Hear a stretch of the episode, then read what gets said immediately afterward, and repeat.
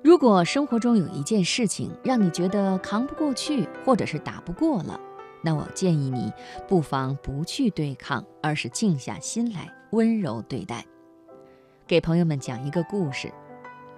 我是记者，曾经采访过一些看上去无所不能的女强人，Cat 就是让我印象深刻的一个。我问她有什么事情难倒过你吗？她笑起来说：“说说我儿子十五岁的时候迷上打游戏的事儿吧。那个时候我真是用尽方法都不能戒除他的痴迷，断零用钱、劝说、跟踪，甚至忍不住就打骂。我以前是从来都不打孩子的，可是那段时间我控制不住扇了他耳光。”他说：“我们之间完全变成了对抗关系。”我暴跳的时候，他的眼神特别平静，好像激怒我是他莫大的成就。甚至有一次，他挑衅嘲讽地笑着说：“妈妈，你不是特别能吗？原来也有你做不到的事儿啊！”这句话把我点醒了。对一个充满敌意的叛逆期的孩子，针锋相对没有用，得换个方式。然后我就问他。你特别想打游戏是吗？他说是的。我说好，既然你这么喜欢打游戏，就好好打。我先在学校给你请一段时间的假，让你专门打游戏。但是你得答应我，打游戏要打出你这个年龄的最高水准。他有点懵，不太相信我说的话。我接着说，儿子，妈妈最希望你快乐。不是一时的快乐，而是能安安心心快乐一辈子。我们为了打游戏闹成这样，妈妈觉得不值。以后你求学、恋爱、结婚，我们母子俩在一起的机会是越来越少。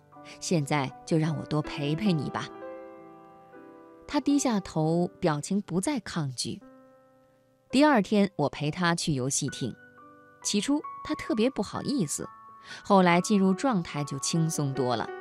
他给我科普游戏知识，我反应慢，他就骂我笨。我想吃零食，想喝水，都支持他去买。重要的工作电话，我就到门口去接。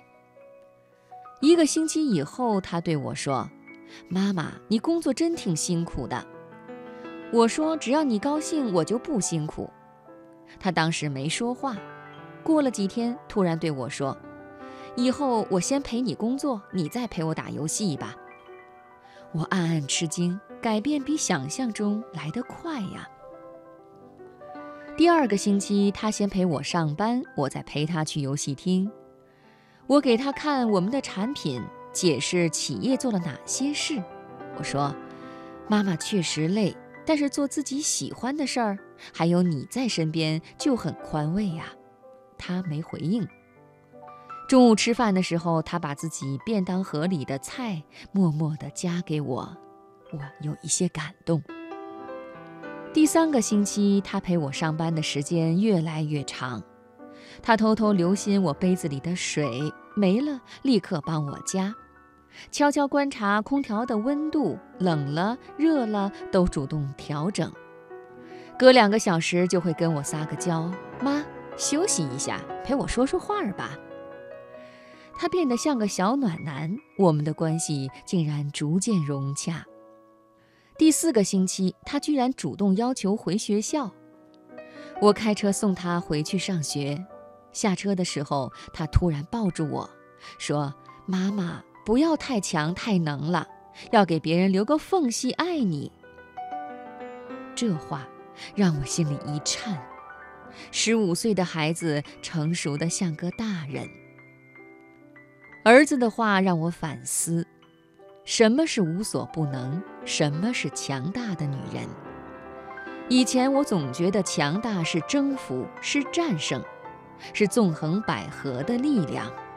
那一次，我觉得强大并不是对抗，而是温柔的坚持。打不过的敌人，有时也是朋友。